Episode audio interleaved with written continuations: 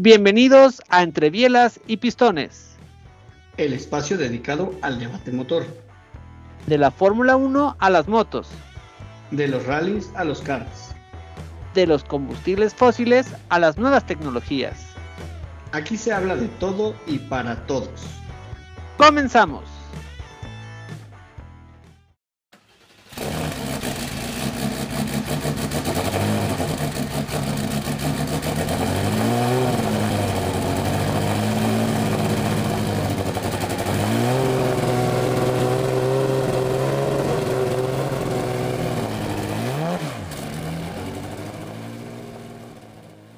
¿Qué tal amigos? ¿Cómo están? Ya estamos aquí de nuevo entre Bielas y Pistones. ¿Qué tal mi querido Ro? ¿Cómo estás?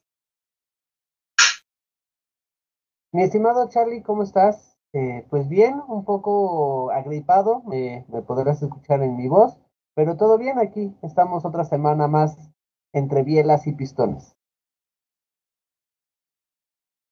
Así es, no fallamos. Y, y justamente grabando hoy, 15 de enero, porque el día de ayer, 14 de enero, terminó eh, la primera carrera del año. El Rally Dakar, que empezó el primero de enero precisamente, dura dos semanas y este, una distancia total recorrida de 680 kilómetros. Esta es una competencia que en lo particular sé que te gusta mucho, Ro. ¿Qué, impresiones te dejó? ¿Qué comentarios tienes al, respecto de la competencia? Pues mira, te puedo decir que una de las cosas que más me, gustó es que no hubo ningún eh, accidente fatal en esta edición. Por ahí, eh, lamentablemente, eh, en el último día, en la etapa 12, hubo un accidente de tráfico en, en la parte de enlace, donde murió una persona de un equipo, pero bueno, fue un accidente que se produjo, sí, dentro de la organización del Dakar, pero no en competencia. muchos a lo mejor sí se preguntan qué son los enlaces, pues bueno, hay que decir que durante el Rally Dakar, como son etapas, pues como lo habíamos dicho en el primer capítulo, pues todo el equipo se tiene que ir moviendo, porque mientras que los pilotos van eh, en la etapa cronometrada de un lugar A a un lugar B, toda la infraestructura eh, se tiene que mover de ese punto A a punto B, y eso lo hacen en carreteras. Entonces, desafortunadamente, en uno de esos enlaces, pues falleció esta persona pero insisto, no fue incompetencia. Eh, esa parte, pues, siempre es muy buena noticia, eh, en que en competencia no hayamos tenido ningún deceso. Y la verdad es que fue un Dakar, eh, si me lo permites, que se definió muy pronto, porque en la primera etapa, en las primeras etapas, ya Nasser pues ya tenía una ventaja bastante considerable, que la supo gestionar muy bien y desafortunadamente no fue tan peleada la, la victoria, sobre todo en la parte de coches. Insisto, Nasser siempre tuvo un colchón de más de 30 minutos y Loeb pues nunca pudo recortar casi. Y la otra parte que me gustó mucho, les podemos decir que eh, la segunda etapa eh, del Rally Dakar, pues Audi la hizo muy bien. Fue una semana muy, muy buena para, para Audi. Ya no vimos otra imagen como la que decíamos la semana pasada que se salía la llanta, eh, creo que Audi en la, primera semana aprendió muchísimo sobre el coche y fueron realmente muy rápidos. De hecho, por ahí decía Sebastián Loeb que no había cómo competirle a Audi al tú por tú. Entonces, eso me gustó mucho porque volvemos un poquito a lo que decíamos en el primer programa. Cómo las nuevas tecnologías están llegando y están llegando para romper eh, paradigmas, ¿no? Porque muchos eh, pensaban que Audi iba a llegar muy lento, que no iban a ser competitivo, sobre todo porque estamos hablando de pues, eh, un vehículo motorizado por cuatro motores eléctricos, ¿no? Entonces, eh, la verdad es que estuvo muy, muy padre y me dio mucha alegría ver eh, esta segunda etapa a, un equipo Audi bien competitivo. Ay, fíjate, dices que hubo, digo, se, se definió rápido la, la, etapa de coches y tienes razón viendo los resultados, le podemos comentar a, todo el, a todo el auditorio que la diferencia entre el primero y el segundo lugar fue casi media hora, fueron 27 minutos, ¿no? Entonces, sí, esto es una, es una diferencia que no se adquiere en un, en un tramo, se va adquiriendo cada día dos, tres, cinco, diez minutos, ¿no?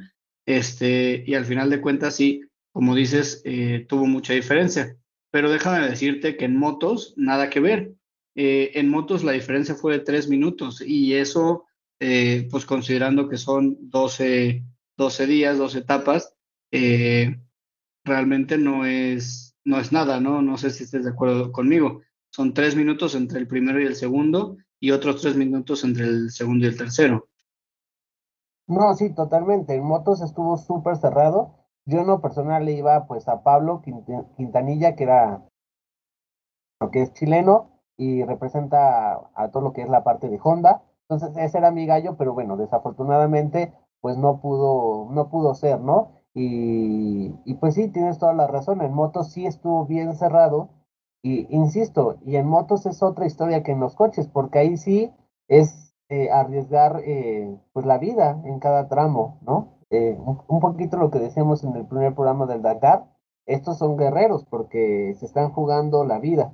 Entonces, para bajar un minuto o algo, más bien no bajar, descontarle un minuto a, tu competidor, tienes que dar ese plus y ese plus pues es bastante considerable porque te estás, pues, te estás jugando la vida en cada tramo.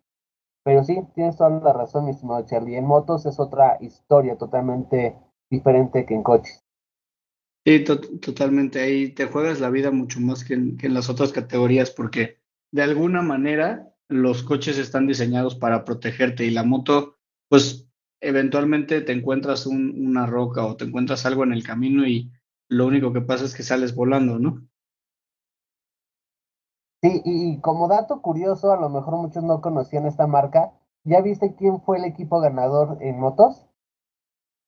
Gas Gas, Factory Racing. Gas? Gas es una marca de motos. A lo mejor muchos no, no, la, no la conocen, pero es una marca de, motos y, pues llegó a desbancar a Honda y a Yamaha, ¿eh? Es, es, es, es, interesante. Gas Gas, para los que no, eh, no sepan de esta, de esta marca, pueden entrar, la pueden eh, poner en, en, su buscador de preferencia y van a poder ver eh, toda la historia de estas motos. Son más motos como tipo motocross y es una marca interesante. De acuerdo, la verdad es que ni yo la conocía, esa marca de motos Gas Gas. Obviamente conozco la, la, famosa, ¿no? KTM, conozco eh, obviamente, pues Yamaha y todo eso, todo lo, lo, más comercial, pero no, ni siquiera yo, yo, yo conocí esta de Gas Gas, este, Gas Gas Factory Racing, muy interesante. Y, y ahí les va. Bueno, van a decir que la conozco porque ya saben de dónde podría ser. Es una, eh, bueno, su sede está en Zaragoza, España, y es, una es un fabricante de motocicletas españolas.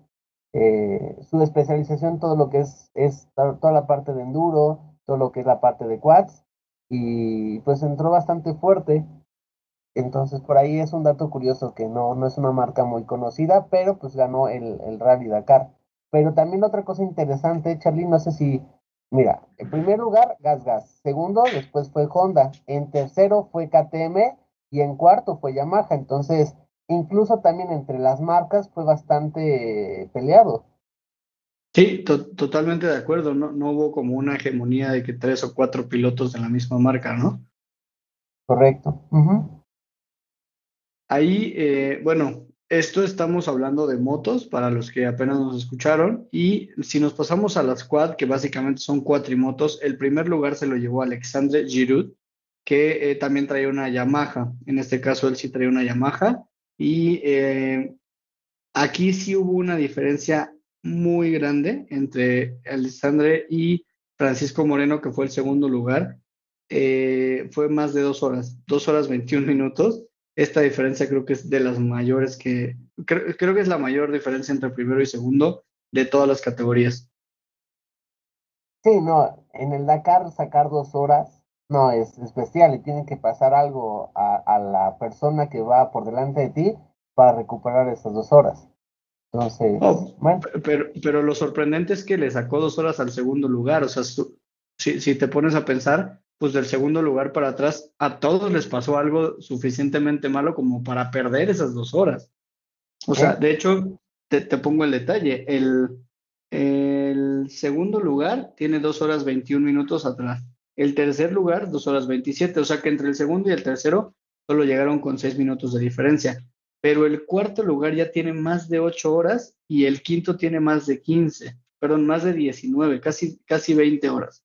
Entonces, aquí eh, sí es de llamar la atención que en la, categoría de las, de las cuatrimotos no hay un parámetro, o sea, realmente una diferencia sería como un Mercedes de la mejor época de, de, Hamilton, llevándose al peor Hask de la historia, ¿no? Sí, totalmente.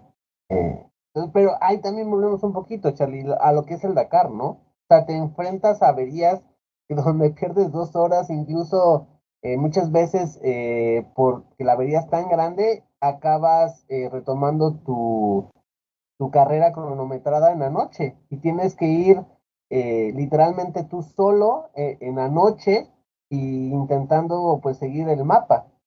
Y ojo, y esto lo estoy diciendo con la parte de los quads, porque en coches, bueno, en los coches vienes preparado con luz y todo, pero imagínate enfrentarte eso tú solo eh, con tu quad en, en, el desierto, no, o sea, literal sí es una aventura. No sé si yo me atrevería. Este, digo, de todas maneras tienen equipos de seguridad y tienen helicópteros que los van siguiendo, pero pues al final de alguna manera sí están solos contra, contra el mundo, ¿no? Sí, sí, totalmente.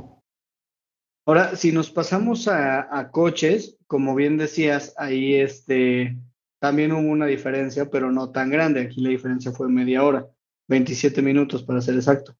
El primer lugar sí se lo lleva Nasser, que ya lo, ya lo habíamos mencionado, y el segundo, eh, que ya no logró pelear bien, bien por el primero, fue Sebastián Loeb, que mucha gente lo debe conocer, él es bastante famoso. Para completar el, el podio o para completar los tres primeros lugares, estaba el equipo de Yazid Al-Raji. Y fíjense que el primero y el tercero venían en Toyota. Eh, Sebastián Loeb, no sé, eh, Ro, ellos estaban en el equipo de Bahrain Raid Extreme, pero la verdad es que no, no identifico qué auto traían. Fíjate que ese también es, es bien interesante porque es, es una marca eh, no tan conocida y, y, fíjate que tienen un dato bien interesante porque ellos están compitiendo con una nueva, con un nuevo tipo de combustible, me, podemos decir que medio biodegradable, o bueno, ellos le llamaban combustible sostenible. Y sí, es, es, un, es un coche que no es tan, tan conocido, es, es una marca que es el BRX. Entonces, eh, sí, no, no es tan conocido y muchos decían que pues este coche no iba a ser la gran, ¿cómo le podemos decir? Pues la gran novedad y que iba a tener bastante buen performance y también sorprendió porque la verdad es que ese Bastian Web hizo bastante interesante pues competición, no quedó tan mal. De hecho... No, pues quedar en segundo no, no está nada mal.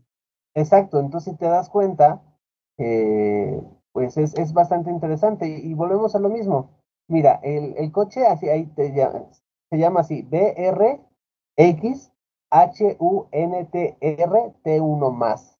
Es, es el nuevo coche eh, que pues, usaron todo el equipo de, de, de Sebastian Web y Nani Roma. Entonces, es, es interesante. No, no son coches tan conocidos. Y una de las cosas también, ¿sabes qué me sorprendió? Que Mini no se desvaneció. No, no pintó tanto como los, bueno, como los años. Como se esperaba, sí, totalmente de acuerdo. Y la verdad es que eh, hablando, por ejemplo, de lo que, de lo que mencionas, eh, el equipo de PRX salió con una tecnología experimental, por así llamarlo, para probar un biocombustible. Eh, quedar segundo lugar haciendo estos experimentos. Digo, obviamente las pruebas las hicieron antes, ¿no? Para saber que el, que el auto iba a resistir, pero de cualquier manera, eh, pues siempre es innovar, ¿no? Y no está nada mal quedar en segundo lugar. Yo también quiero mencionar a Carlos Sainz porque eh, al final de cuentas el equipo de, de, Audi no hizo ningún mal papel. Claro que eh, a lo mejor por el nombre de, de Carlos Sainz se esperaba quizás verlo un poquito más arriba, pero quedaron en, en el lugar 12. Y estoy hablando del lugar 12 de 72 que clasificaron, pero realmente había muchísimos más de 72 que se habían registrado. Entonces, no está nada mal un lugar 12 para, para hacer un primer año de Audi con, con el auto, eh, también con un auto tan innovador, ¿no? Sí, y te voy a decir una cosa, aquí una, hay una cosa interesante, porque volvemos un poquito a lo mismo al tema de los entrenamientos o prácticas. Al final del día, todas las categorías están pasando por un tema de costos y de prohibiciones.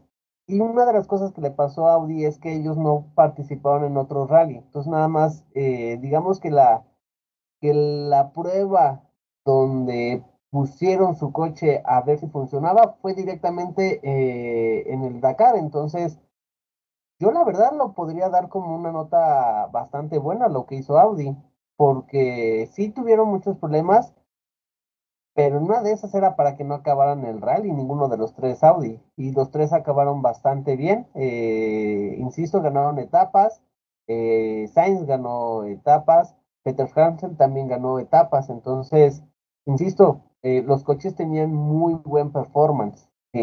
Lástima que le tuvieron problemas, sobre todo de suspensión, porque esa es otra cosa bien interesante, Charlie. Uno podría pensar que pues metes un coche eléctrico a unas condiciones bien extremas, a temperaturas bien extremas, pues yo, yo la verdad pensé que los problemas les iba a venir por la parte del tren motriz pero no, o sea, los problemas que tuvieron fue más tipo de suspensión, no ni de electrónica ni, de motores, entonces eso te habla que la tecnología que ya tiene Audi es bastante robusta porque lo estás poniendo en condiciones bien extremas.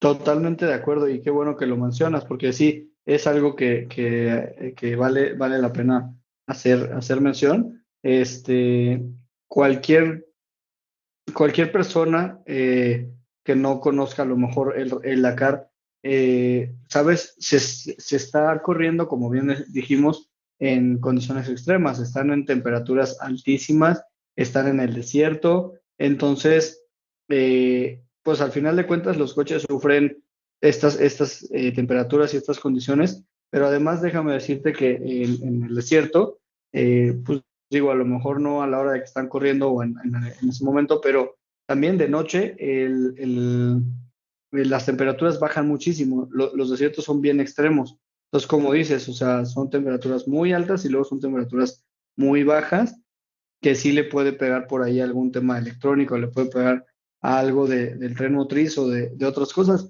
pero básicamente le pegó, como dicen por ahí, a los fierros. O sea, la suspensión que bien podría ser igual a la de muchos otros autos de muchas otras categorías, eh, fue, fue lo que sufrió, ¿no? Sí, totalmente. Entonces, es, es, curioso, ¿no? La nueva tecnología fue la que fue más fiable y la tecnología de toda la vida, como, como bien dice, los cierros, fueron los que les jugaron una mala pasada, tanto a cada uno de los Audis, ¿eh? La verdad.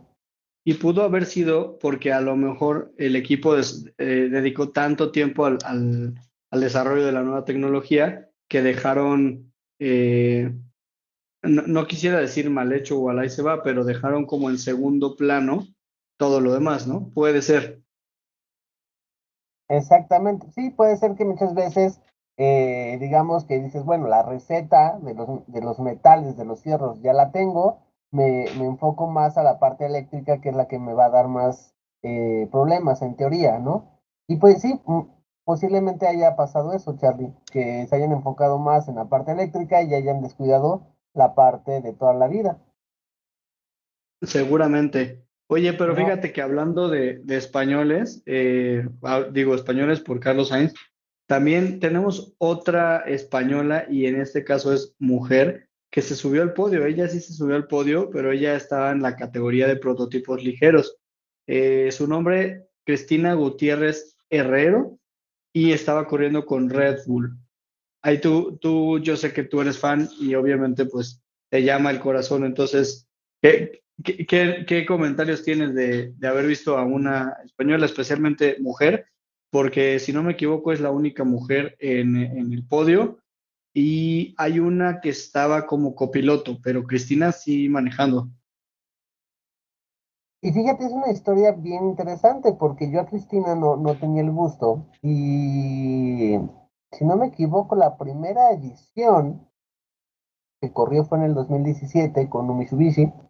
Y empezaron en el periódico Marca y en el periódico As a mencionarla y yo dije, bueno, ¿y, esta niña quién es, no?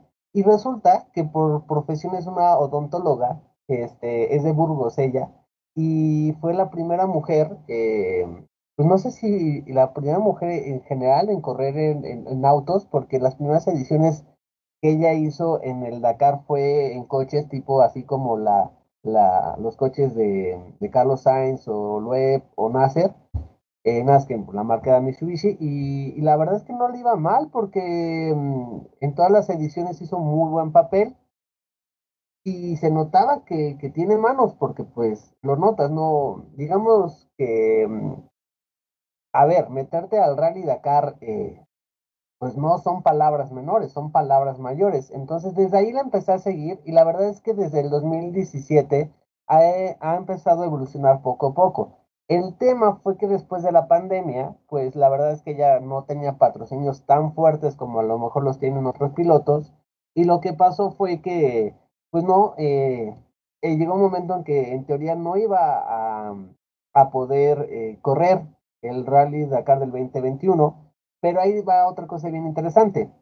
En paralelo, en que donde ella no podía ya tener patrocinadores para correr, nace lo que es Extreme es un tipo de buggies eléctricos que ya también comentaremos eh, de esa categoría.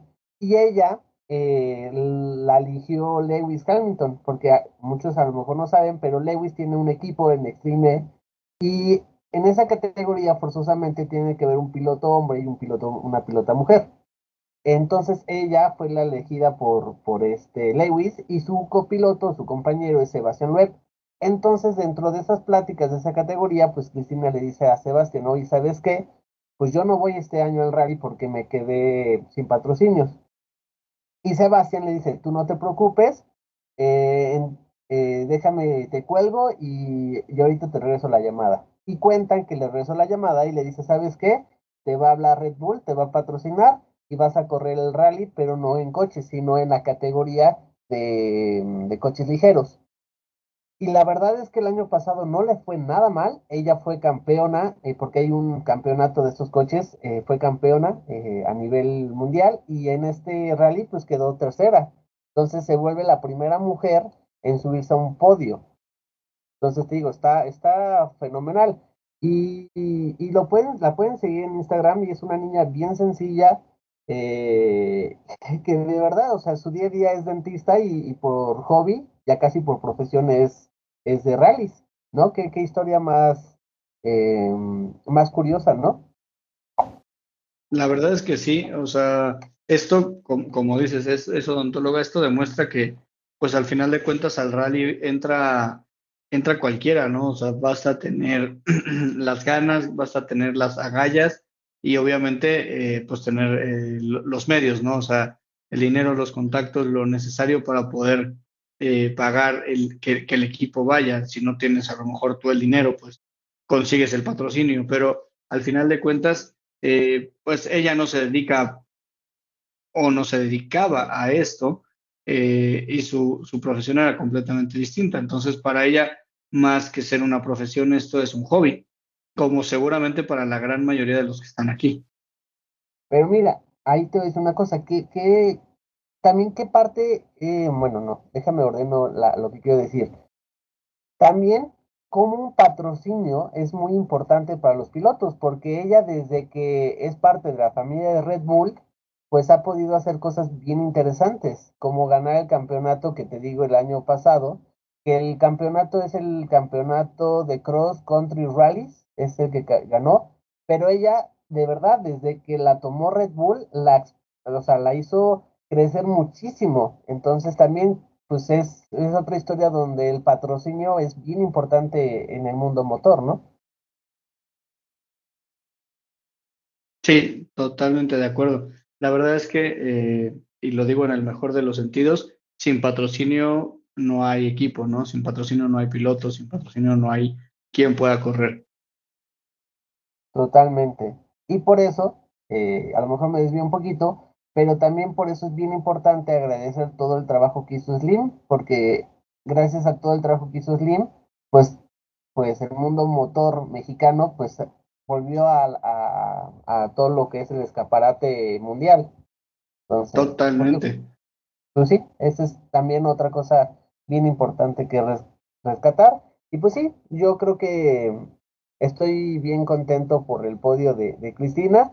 Y bueno, la verdad es que era para más, pero tuvieron muchísimos problemas de fiabilidad. El coche este año no estaba para, para grandes cosas porque tuvieron muchísimos problemas de fiabilidad. Ah, eh, fiabilidad. Fiabilidad, sí, perdón, ando algo medio mormado. Entonces, pues sí, tristemente no pudo llegar a un primero o un segundo, pero un tercer lugar creo que es bastante bueno para, para ella. No, pero por supuesto que es bueno. Y, déjame retomar lo que decías de Slim. La verdad es que haber hecho la, escudería Telmex con todo el, patrocinio que eso conlleva, no solo para Checo, porque muchos ven a Checo, pero para todos los pilotos que él patrocina a través de esa escudería en muchas categorías, es eh, realmente le, da una cara importante al automovilismo mexicano que, que quizás, como lo decíamos, ¿no? sin Slim no, no estaría o si no es Slim, a lo mejor alguien más hubiera tomado ese rol, eh, algún otro millonario con, con, una afición por los autos, pero regresamos. Eh, sí, qué bueno, qué buena labor al final de cuentas esa eh, poner esa escudería, ¿no? Escudería Telmex, que al final de cuentas a tantos mexicanos les ha dado oportunidades dentro y fuera del país para, para triunfar, ¿no? Exactamente, mi estimado Charlie pero estábamos hablando del Dakar. Ahora, si me regreso, si me regreso al Dakar, tenemos otras categorías. Por ahí, eh, la siguiente de prototipo ligero, eh, Ron, no sé si te gustaría presentarla a ti. Sí, eh, aquí también es, es, un tipo de variación que hay entre el prototipo ligero que corre Cristina y estos. la verdad es que aquí también fue, no estuvo tan tan disparada la, la, la, ventaja. El primer lugar fue un estadounidense, Austin, ganó eh, con un su copiloto que es brasileño, que es Gustavo. El segundo lugar eh, lo ganaron dos españoles, eh, Gerard y Diego, con dos minutos, dos minutos 37 segundos, entonces estuvo bastante pegadito por ahí. Y, y los otros, em, en tercer lugar... Rocas sí, que es lituano, y Oriol Mena. También español, ¿no? Correcto. Y están eh, también cerquita, ¿no? Digo, al final son 15 minutos de diferencia que no es tanto. Correcto, es, es bastante. Ah, y por cierto, déjame decirme, perdón, eh, tienen 15 minutos de diferencia con 18 segundos, pero tienen una penalización de 15 minutos, o sea que hubieran quedado en segundo y casi en primero inclusive. Sí. Y fíjate, digamos que este es el podio más latino, ¿no? Porque hay un estadounidense, un brasileño. ¿No? Por el lituano no, pero por los demás sí. Sí, un podio de mucha habla hispana también, ¿no? Exacto, esa, esa es la palabra, exactamente. Después tenemos otra categoría que es de las que mucha gente no sabe que existen, la categoría de camiones. Imagínense esos músculos gigantes de, los camiones rodando ahí en la arena, en el desierto, subiendo y bajando dunas. Aquí, este, todo, absolutamente todo, se lo llevó el equipo de Camas Master. Primero, segundo, tercero y cuarto lugar son equipos de tres personas. Entonces, estamos hablando de que seis pilotos de la misma nacionalidad, no, perdón, seis, este, 12 pilotos de la misma nacionalidad se llevaron los lugares del 1 al, del al 4, ¿no? Aquí sí arrasaron, pero sabroso. Como buenos rusos, porque tanto la escudería como, como los pilotos y ingenieros y todos los que participan, ahí son rusos. Es su categoría, literalmente. Fíjate que... Ay, perdón. Fíjate que de estos, no, no sé mucho, la verdad es que de estos rusos no tengo muchas, mm, mucha información y, por mucho que le, que buscamos por aquí, ¿no? Sí, no, es que fíjate que eso es una categoría un poco, mm, ¿cómo podemos decir? Un poco cerrada, porque antiguamente era, mm, había más como participación eh, y ahora no tanto. De verdad se, se, se cerró mucho hacia la parte de eh, rusas, no sé si es por el tipo incluso de vehículos, eh, y, se, y se cerraron. Ahí hay una noticia que sí me gustaría rescatar, porque dentro de esta categoría de camiones se corrió el primer camión con, con la parte de hidrógeno que es, el primer pasito también hacia lo que busca el Dakar para el 2030, que es una categoría pues totalmente verde. Entonces también es, eso pues, sería lo que más rescataría de esta categoría de camiones. Yo, yo quiero rescatar otra cosa. Digo, nada más es como una, un pequeño chascarrillo. Fíjate que este equipo de Camas Master está patrocinado por Red Bull y eh, te digo, se llevaron el primero, segundo, tercero y cuarto lugar, arrasaron por mucho pero el quinto lugar está patrocinado por Petronas, entonces nada más haciendo la broma, eh, me, da mucha, mucha risa como, como aquí también Red Bull le ganó, pues no te diría Mercedes, pero sí la, la, a una de las, de las, este, de las marcas más grandes que patrocina Mercedes en Fórmula 1. No, y déjame decirte una cosa, Red Bull está metido en todos los deportes, patrocina a todos en todos, pero justamente el Dakar y este tipo de deportes son los que, los que le dieron su identidad a Red Bull. O sea, al final de cuentas, sí, se metió a Fórmula 1 después y demás, pero Red Bull está hecho para deportes extremos, o al menos de ahí nació, ¿no? O sea, ahí es donde agarró toda la fuerza que tiene como marca. Todos los deportes extremos, incluso en estos que se avientan, no tan, bueno, de paracaidismo que hacen muchas eh, suertes y, eh, trucos, pero también los que hacen, no sé cómo se llama, no es parapente, es el otro, ay, perdí, perdí la, el nombre ahorita. Son unos que también se avientan eh, y se ponen a planear entre los Alpes y entre todo, y al final de cuentas son patrocinios de Red Bull. Entonces, todos los deportes, por más, eh, entre más extremo sea, seguro que ahí vas a encontrar algo de Red Bull. También están los aviones de acrobacia aviones de acrobacia, rallies, eh, autos, eh, ¿cómo se llaman estos? Bueno, carreras tipo boogies que no son necesariamente rallies, no sé, hay de todo, de todo. Sí, Red Bull de verdad tiene acaparado todo. O sea, la, el nicho de negocio que, que ellos crearon es, es, bestial. Sí, de hecho, digo, por ahí, eh, ahorita que mencionas Red Bull, por ahí en motos, si no me equivoco, ahorita lo confirmo. En motos, el segundo equipo, eh, bueno, el que quedó en segundo lugar, que justo es eh, Pablo Quintanilla, que tú, que tú apoyabas, es Monster. el patrocinio de, de, Pablo era Monster Energy, que justamente es la competencia de Red Bull, ¿no? Entonces, trae motor Honda, pero bueno, trae eh, moto Honda, pero ahí sí era Monster Energy. Y hasta tercer lugar estuvo Red Bull con KTM. Después, cuarto, quinto, sexto, séptimo, octavo lugar, todo se lo llevó Monster con Honda o Monster con Yamaha, eh, hablando de patrocinios, ¿no? Y Red Bull apareció otra vez hasta el 10 con Toby Price en, otra KTM. Entonces digo, sí, sí acapara todo, pero al menos en este caso, eh, Monster se los, se los ganó. Ahora te voy una cosa, Charlie, también Red Bull es, es bien inteligente porque, por ejemplo, en coches, si tú ves eh, los equipos, no hay ninguno que diga Red Bull, pero en la mayoría de los coches, sobre todo en los pilotos top, están patrocinados personalmente por Red Bull. Entonces, por ejemplo, Carlos Sainz es, es, de toda la vida de Red Bull. Sebastián Loeb. Están en todos. ¿Mande? Sebastián Loeb también ha tenido patrocinios Red Bull. Sí. Por ejemplo, Nasser, bueno, Nasser es todo Red Bull. también. El único Monster ahí creo que es Nani Roma. Sí, Nani Roma lo patrocina Monster. Pero lo demás es Red Bull. Entonces, qué, inteligentes, ¿no?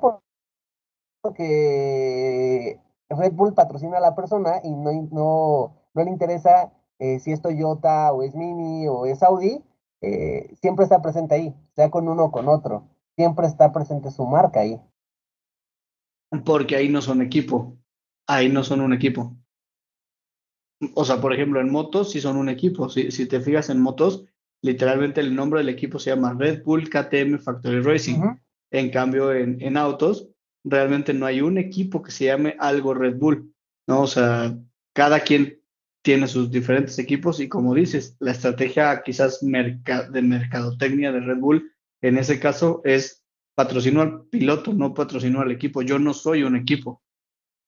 Exactamente. Entonces, pues al final de cuentas eso. Y también interesante pensar que no tienen eh, limitaciones por, por tema de contrato, ¿no? O sea, que tienen el patrocinio abierto para hacer diferentes equipos, aunque entre los equipos sean competencia, ¿no? Porque digo, no este, a lo mejor no puedes ver que Petronas, por decir algo en Fórmula 1, sí esté patrocinando a Mercedes y además esté patrocinando a Ferrari, ¿no? O sea, muchas veces sí existen ese tipo de contratos eh, como de limitativos en el sentido de que pues si me patrocinas a mí, pues no puedes patrocinar a mi competencia, ¿no? Totalmente cierto. Pues bueno, interesante, ¿no? Desde lo que, lo que también sale del, del Rally Dakar, ¿no? Bastante, bastante interesante. Por ahí, este, la otra mujer, nada más antes de que, de que terminemos con el rally, la otra mujer que se, que se logró subir al podio es Adeline, pero ella es, bueno, ella es francesa, pero en este caso ella es copiloto, Adeline Eubrard, muy parecido a Ebrard, pero Eubrard. Ella es francesa, este, y pues bueno, básicamente ella en este caso era, era copiloto. El piloto que quedó con ella, Arnaud Ebraud, o sea, básicamente eh, esta es una pareja de, esposos que eh, quedaron en segundo lugar. Eh, nada más, pero no dije la categoría y está bien padre porque es la categoría de autos clásicos. Y el equipo literalmente pues, se llama Eubrard, o sea, es el apellido de la familia, ¿no? Arnaud y Adeline. Ellos quedaron en segundo. Muchos dicen que por ahí que el mundo motor no es familiar. Pues esto sí es familiar totalmente, ¿no? No, hombre, claro, claro que es familiar, ¿no? O sea, aquí se ve, por supuesto, ¿no? El nombre Arnaud eh, y Adeline Eubrard son, son pareja, pero además, eh, digo, yo lo viví de, de primera mano, ¿no? Yo estuve en un equipo de NASCAR con José Luis Ramírez que es un equipo familiar, o sea, totalmente familiar. Y así como ese equipo es totalmente familiar, hay muchos otros equipos, ¿no? O sea, ah, nunca, bueno, tan sencillo como ver a Carlos Sainz papá y Carlos Sainz Jr. de alguna manera, si no es que están en el mismo equipo, pero el papá está en, en, esto y el hijo también está en esto en diferentes categorías. Y tenemos el caso de Keke Rosberg y Nico Rosberg, y tenemos muchos casos, ¿no? Ahorita el actual campeón de Fórmula 1, Verstappen y su papá, ¿no? George, George Verstappen, eh, Ayrton Senna y su sobrino Bruno Senna, tenemos muchísimos, ¿no? El mismo, eh, ahí se me fue el nombre, este... Villeneuve también, el papá y el hijo. Bueno, el papá ah, se mató, pero... Total, totalmente de acuerdo. Y es más, ¿para qué nos vamos tan lejos? Aquí en México, los hermanos Rodríguez, los hermanos Solana, eh, digo, en fin, ¿no? Hay, hay muchísimos, muchísimos, ya sea hermanos o parejas o papá e hijo, pero sí es un deporte muy familiar, al final de cuentas está metida ahí toda, toda la familia, ¿no? Pues el mismo Checo Pérez, su, su, hermano también es piloto o fue piloto, que hoy, se hoy ya está retirado, pero Toño Pérez también piloto durante muchos años y campeón aquí en México en, en NASCAR. Sí, no, totalmente. Y, ahí hubo, bueno, hubo otra imagen que de hecho ayer la comentamos, te la mandé, eh, la donde hay una pareja de novios que le pide ser esposo en el podio del Dakar. También me daba la risa porque digo, bueno, es que también es parte de, ¿no? Sí, eso está fenomenal. Y ahí está padre porque pues es algo que les gusta a los dos y algo que comparten los dos, ¿no? Este, no sé, digo, si a lo mejor la esposa viene a echarte porras, es una cosa, pero si ella es la que está corriendo, pues oye, qué, qué, qué padre por, por esa pareja, ¿no? En ese sentido. No, totalmente. Eh, entonces también esa es la otra cara de, del mundo motor que muchas veces no, no se puede ver a lo mejor en Fórmula 1 porque la categoría no lo permite, pero en esas categorías pues vemos ese tipo de cosas, ¿no? Donde eh, hay una familia que tiene su equipo y van el esposo y la esposa como copiloto. Y, no sé, son otras historias que también pues está padre contarlo. Aquí también en la Panamericana hay muchas familias que el esposo y la esposa son piloto y copiloto. Entonces, también está padre poderlo platicar y que la gente sepa que dentro del mundo motor pues también se dan este tipo de, cosas, ¿no? Sí, de hecho, si quieres, ni siquiera nos vamos tan lejos. Aquí mismo en la categoría de clásicos, decíamos que estos, esta pareja de eh, Adeline y Arnaud Eubrard quedaron en segundo, pero en cuarto lugar también quedó otra pareja que se llaman Jerome y Anne y se apellidan Galpin. Jerome Galpin y Anne Galpin, y también son franceses, curiosamente. Sí, entonces, pues mira, ese es, ese es un bonito ejemplo donde pues también está la otra cara de, de las carreras, ¿no? que pues literal son familias completas dedicadas al, mundo motor. Totalmente. Y completas, es más, te voy a poner un ejemplo, y este ejemplo lo viví yo eh, en carne propia, ¿no? Decía que, estuve por ahí algunas, algunas temporadas compartiendo con el equipo de, de Ramírez Racing, de José Luis Ramírez. Fíjate eh, qué bonito era ese equipo donde el hijo estaba adentro del coche, ¿no? O sea, José Luis Ramírez estaba manejando el coche, estaba en la pista, estaba en los fierros, en la, en la zona de pits, tomando los tiempos y llevando prácticamente la estrategia del equipo, el papá, ¿no? Eh, José Luis Ramírez, papá. Pero además, eh, hay, otra, actividad importante, no, no en todas las categorías, pero en NASCAR particularmente, y quizás en alguna otra, que se llama ser spotter. Los spotters son los ojos del piloto y están conectados al piloto a través de un radio de comunicación donde le van diciendo lo que pasa más adelante de la pista. Eh, en este caso, eh, te puedo decir que la, la, parte más bonita, yo, yo en algún momento fui, fue spotter de José Luis, pero su spotter número uno y su spotter de toda la confianza es su hermana, ¿no? Su hermana que además también es piloto en otra categoría. Entonces, cuando José Luis está en, el volante, eh, Betty Ramírez está, está como spotter y cuando Betty Ramírez está en el volante, José Luis Ramírez es su spotter y es, su guía eh, desde el casco, desde el, desde el audio, ¿no? Entonces, pues esta parte de, los equipos mm, que, son familiares, ya no sabía ni, qué decir, pero esta parte de los equipos que son familiares, sí me tocó mí vivirla en carne propia y la verdad es que es bien bonito y sobre todo porque el ambiente es diferente a un, a quizás algún equipo donde pues vienes eh, a chambear porque es chamba, ¿no? Y aquí vienes a disfrutar porque es una pasión que comparte toda la familia, ¿no? Y muchas veces, además de la familia, los amigos cercanos a la familia. Sí, y sabes que estaba omitiendo algo. En Fórmula 1 sí lo hay. Era Williams, papá y, e hija. Por supuesto, el equipo Williams Digo, ahí este, no sé si te referías específicamente a pilotos, pero el, el equipo Williams es toda la vida, eh, es la familia Williams. Y en este caso tenemos otro ejemplo. Digo, si ya nos vamos a meter a ese detalle, pues está obviamente el, el, el consentido de Lance Stroll, donde su papá es dueño del equipo. Al final de cuentas, sí lo hay, por donde lo quieras ver, ¿no? Sí, sí, creo que ahí había omitido esta parte, pero sí, eh, está padre, ¿no? Como del Rally Dakar nos, nos va a otra, a otra parte, a otra cosa que muchos a lo mejor no platican de, del mundo motor, pero pues que es muy bonito, eh, la verdad. Y pues, ah, te parece... La verdad es que sí, es muy bonito.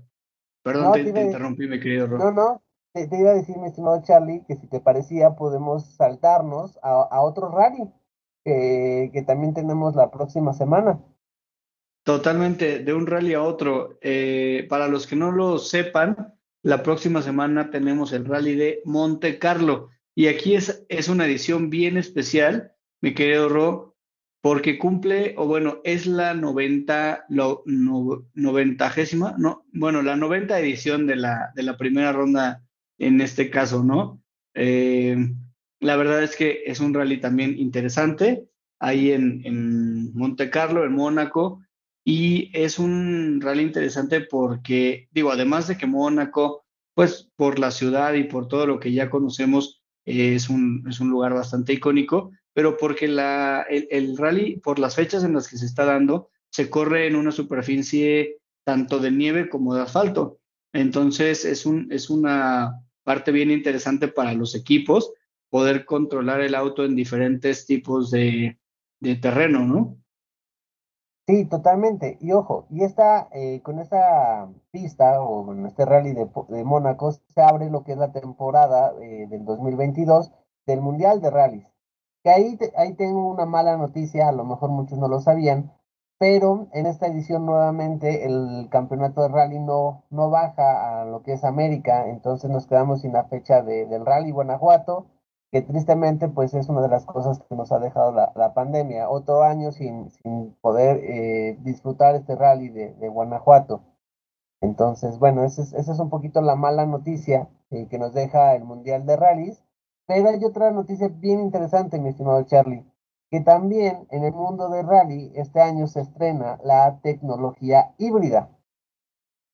Totalmente a lo mejor muchos no sabían, pero creo que era una de las categorías que todavía no se habían manipulado por ese tipo de tecnologías, pero pues a partir de este año ya los, los, digamos que los coches top del rally, porque bueno, dentro del rally hay varias categorías, pues se forma lo que es el Rally 1, que antiguamente eran los rallies como oficiales, los equipos oficiales, y son, bueno, básicamente son Toyota, es Ford, ¿Y qué otra categoría es Ford, Toyota y Hyundai? Eh, son los principales constructores y van a tener eh, una parte eléctrica, más o menos 100 caballos. Eh, hay que recordar que son motores de 4 cilindros, turbo, 1.6, jalan bastante bien y pues metieron una parte pues híbrida. Es bien interesante, Charlie, porque la parte híbrida va a estar controlada por una centralita y no los van a dejar usar esa potencia durante todo el rally, solo va a estar disponible en ciertas partes y lo que ellos quieren hacer es que, bueno, también eh, hemos de decir que en los rallies existen los, eh, las etapas de enlace, que es cuando terminan los tramos cronometrados y tienen que los coches regresar al campamento, muchas veces tienen que ir por carretera o cruzar ciudades, en esos enlaces es donde se va a ocupar 100% la, la parte eléctrica para pues no contaminar. Es que curioso, ¿no? Ya todas las categorías ya están metiéndose en esta, pues en este nuevo mundo de la parte híbrida, ¿no? Sí, totalmente. Y, la verdad es que es un, pues es un buen, es un, una buena noticia, es un buen avance en general para todas las tecnologías que se pueden ir desarrollando, porque cada categoría tiene diferentes necesidades. Entonces, eh, de alguna manera, este desarrollo de tecnología es bestial porque cada categoría desarrolla lo que necesita y lo que le funciona. Entonces, eh, pues al final de cuentas, como todos lo sabemos, lo que, al fin, lo que se desarrolla en, en las carreras, en las categorías de alto rendimiento y demás, es lo que acaba llegando a las calles tres, cinco, diez años después, ¿no? A veces dos. Entonces, al final de cuentas, esto pues le va a beneficiar no solo a las categorías, sino a todo el mundo.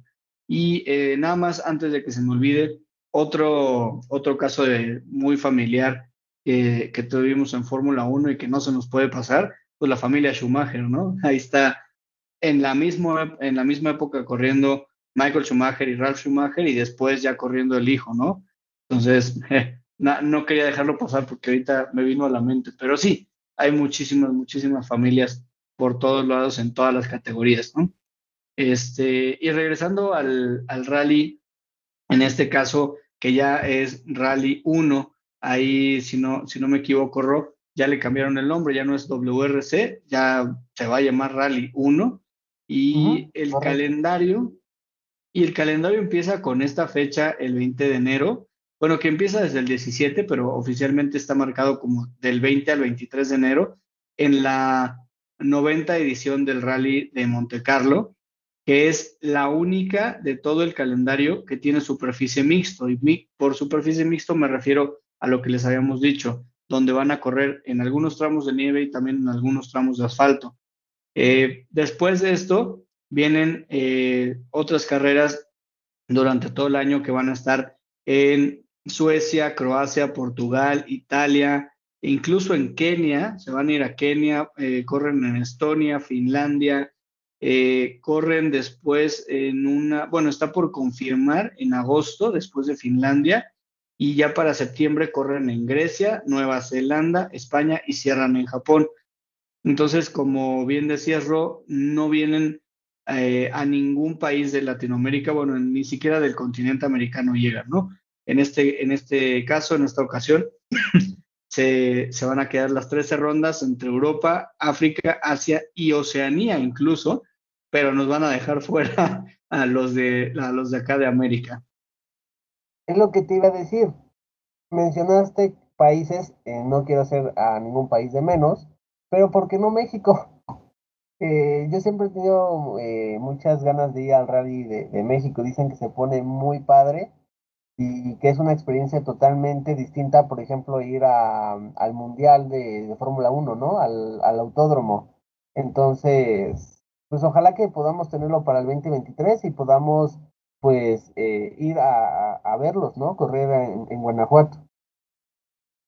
Sí, la verdad es que estaría, estaría bien padre, ¿no? Yo nunca he tenido esa oportunidad y, y definitivamente que sí es algo que me gustaría mucho.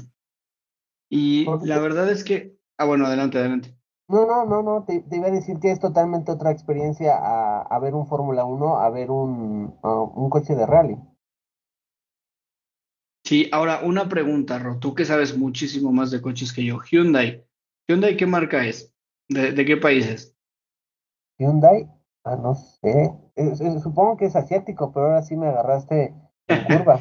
bueno, no, no, no, no es por agarrarte en curva, es porque, fíjate qué curioso, que el equipo Hyundai Shell Mobis WRT resulta que es un equipo alemán, porque ahorita estaba viendo toda la lista de inscritos. Primer lugar, eh, inscrito de Sebastián Oyer, que viene con un Toyota. Entonces, pues claro, tú ves el equipo y es un japonés. Después viene Oliver Solberg con un Hyundai y se me hizo curioso ver que decía equipo alemán. Y después viene otro Hyundai y otro Hyundai y los tres son equipo alemán y son este equipo que se llama Hyundai Shell Mobis eh, WRT. Ya después viene equipo de Gran Bretaña, M Sport Ford WRT y otra vez equipos japoneses. Entonces, eh, nada más era comentarte que se me hace muy curioso ver, que un equipo de Hyundai fuera un equipo alemán, pero ahí creo que, eh, digo, habría que, que revisarlo con detalle, pero me parece que es más bien por el motor, quizás, eh, que son Hyundai. Puede ser que sí, ahí por lo general lo que pasa en rallies es que si usan la plataforma, por ejemplo, en Toyota, en Toyota usan el Yaris, en Ford usan el Puma, si no me equivoco, bueno, Puma aquí en México no lo hay, eh, y en el Hyundai, no sé si usan el i20, creo que es el i20 el que usan la plataforma del i20, o es el i30. Ahí sí lo desconozco, pero fíjate, eh, lo que estoy viendo, ya me metí obviamente para no quedarme con la duda. Eh, digo, lo que sí sabíamos, ¿no? Hyundai es coreano, eso lo teníamos claro, pero fíjate que dice la base de la empresa de Hyundai Motorsport, no de Hyundai de calle, de Hyundai Motorsport, la base está en Alemania y es por eso que se considera un equipo alemán.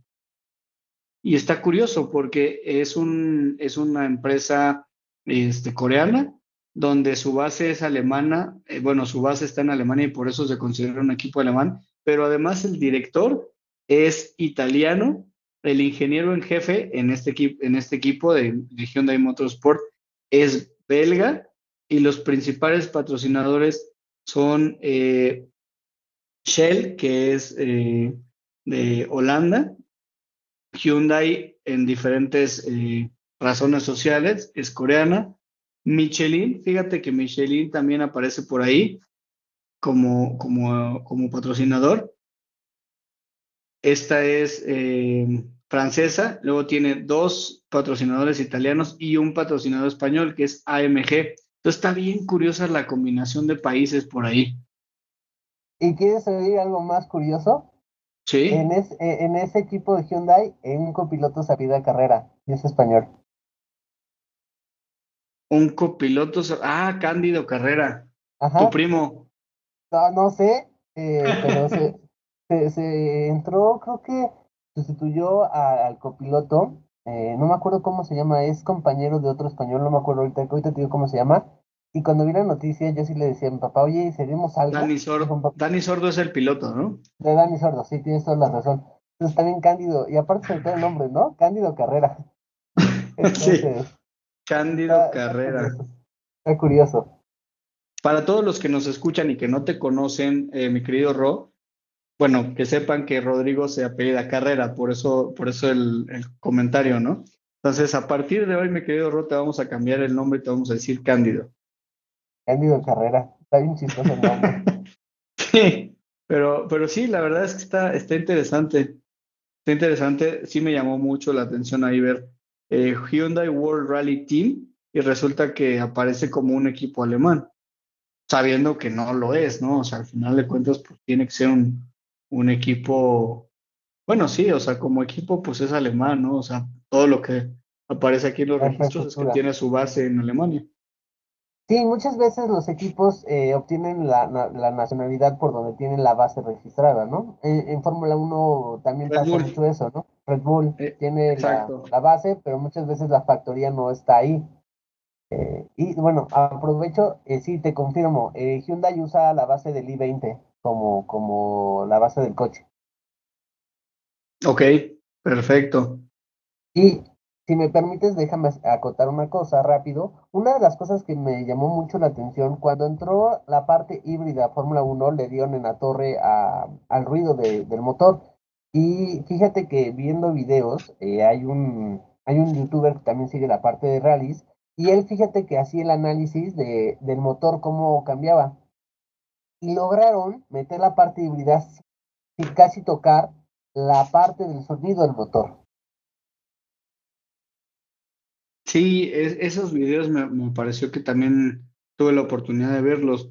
Si no, si no me equivoco, son unos que me compartiste, pero eh, digo, no soy fan de cómo presenta este, este youtuber, ¿no? No soy fan de ese tipo de videos, pero sí se, digo, sí se entiende, ¿no? Al final de cuentas, el, el objetivo del video. Yo no veo mucha diferencia, al menos en lo que él presenta, entre un rally en un auto normal y un, y un híbrido. Que, que Sí, hay que que entrar yo- mucho al detalle para ver esas diferencias.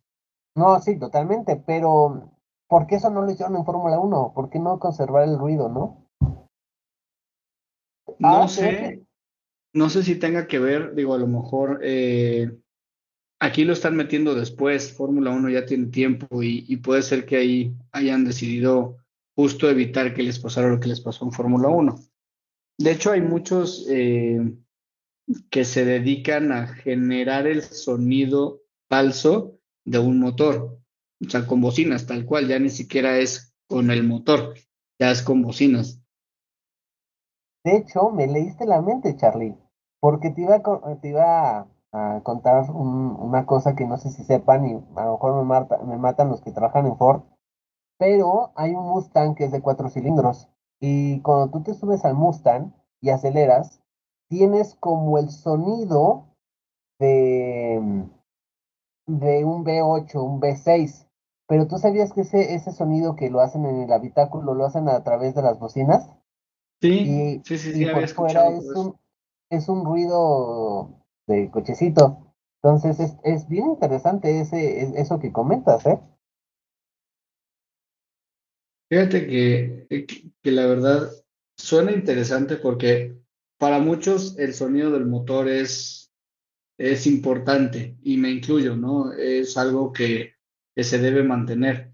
Si la tecnología nos lleva por temas eh, de, mejorar eh, sosteniblemente el deporte y demás, si la tecnología nos lleva a, a ciertas, a ciertos desarrollos que no pueden igualar esos sonidos tan, tan imponentes de cómo ruge un motor, eh, pues cuando menos que lo sustituyan con algo, ¿no?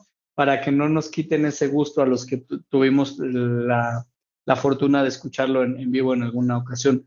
Porque seguramente todas las generaciones nuevas pues ven lo que está ahorita y lo escuchan y se quedan con eso, pero los que tuvimos oportunidad de escuchar otros tipos de tecnologías, por supuesto que no, no sentimos igual el, rugir del motor que, ¿cómo se llama? Que simplemente un chirrido ahí de, del motorcito eléctrico, ¿no? De hecho, hasta muchas bromas salieron en, en base a la Fórmula E, ¿no? Porque eso sí suenan como cafeteritas ahí. ¿Sabes a qué me suena? Eh, si has tenido oportunidad de ver esos coches de, los niños pequeñitos que van eh, por el parque, así me suenan, ¿no? nada más que en grandote, pero este es el mismo sonido. Ándale, sí, sí, sí. Esos, esos eh, autos eléctricos para niños, así suena, porque es que al final de cuentas es la misma tecnología, es un motor eléctrico. Entonces, quieras, quieras que no, por, por muy grande o, chico que sea el motor, la tecnología es la misma, por lo tanto el sonido es muy similar. Correcto, entonces es, bueno, está, está, está bastante interesante y te digo, a mí me llamó mucho la atención porque aquí sí se preocupaban de conservar como el mismo, el mismo sonido y pues está bien, vamos a ver cómo funciona esta tecnología. Eh, insisto, no es que ellos la puedan usar 100% en carrera, está más pensado como en las etapas de enlace, eh, que tengan disponibles a esos caballos de más en arrancada, en cierto tipo de, condiciones en, la pista cronometrada. Entonces está, está bastante interesante, pero volvemos a lo mismo. Ya tenemos la tecnología presente en todas las categorías, ¿no? De ahí, de, ahí un poquito nuestro lema, ¿no? De los combustibles fósiles hasta la parte híbrida, porque ya es un hecho. Es algo que no podemos eh, no considerar dentro del mundo motor. Totalmente, no, y de, ahí venimos, Ro, de, ahí venimos para toda la gente que no nos conozca y eso me encanta. Eh, yo estuve, yo estuve en mini baja, que es pues, un motor de gasolina, y tú estuviste en Electratón, que es un motor eléctrico, entonces literalmente desde tantos años atrás venimos de ahí, ¿no? Sí, totalmente. Este, y, y ahora viene la parte de hidrógeno, que eso, eso eh, también estaría bien interesante platicarlo Aquí ya mencionamos un poco eh, un camión eh, de hidrógeno que combina la parte eléctrica. Y esa es, esa es otra cosa que se viene. Eh, todo el tema del hidrógeno, están apostando la industria oil and gas bastante fuerte. Bueno, no a la industria oil and gas porque fuerte pues, tenemos que es el petróleo, pero sí en paralelo se está desarrollando una infraestructura para apoyar el hidrógeno bien interesante, Charlie.